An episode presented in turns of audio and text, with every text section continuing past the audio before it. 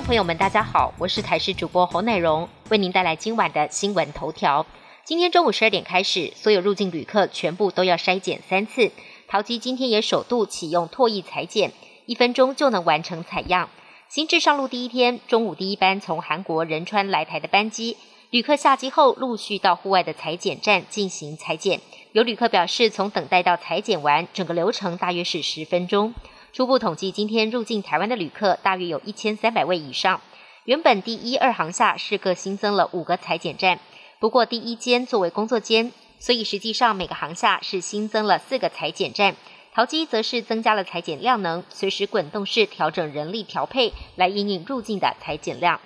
原定在今年八月二十八号要举行的全国性公民投票，因为本土疫情严峻，中选会参考指挥中心的建议。决定把投票日延到今年十二月十八号举办。对此，民进党立委乐观其成，国民党立委则呼吁应该推动不在籍投票。而中选会也同步公告，立法委员陈柏维的罢免案审查通过，正式成案，投票日就定在八月二十八号。台北市华南市场再度爆发大规模确诊案，目前已经有四十一人确诊。由于北市前一天针对市场人员大规模 PCR 筛检。另外，滨江市场也有四人阳性，万大则是七人，其中共有三人是之前的确诊者，解隔离之后又筛出阳性。淮南市场更紧急封市三天，指挥中心跟北市府一早召开临时记者会，立委林长佐也到场，痛批柯文哲市场防疫慢半拍，而且都在讲废话。但一旁的市场自治会长突然呛杀批评林长佐，说他根本没来淮南市场关心过，场面一阵尴尬。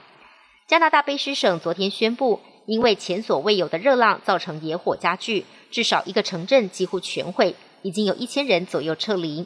位在温哥华东北部两百五十公里的利顿镇遭遇了结构性的伤害，大约九成都烧毁，包含了市中心。卑诗省昨天晚上遭遇了前所未有的高温跟干燥情况，让未来几天也不太乐观。气象局预测，这波热浪从周四开始会往东移，进入加拿大东部。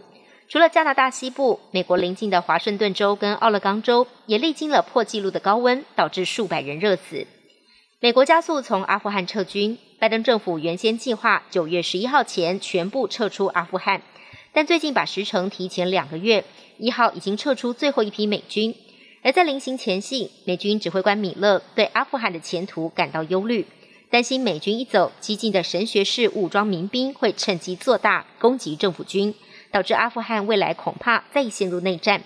而美军的全部撤军，阿富汗也又引发了逃亡潮。最近每天有好几千人敢办出国签证，没钱办手续的也想尽办法要偷渡到伊朗或是土耳其。他们很怕残暴血腥的神学式武装民兵回来攻城略地，人民没好日子过。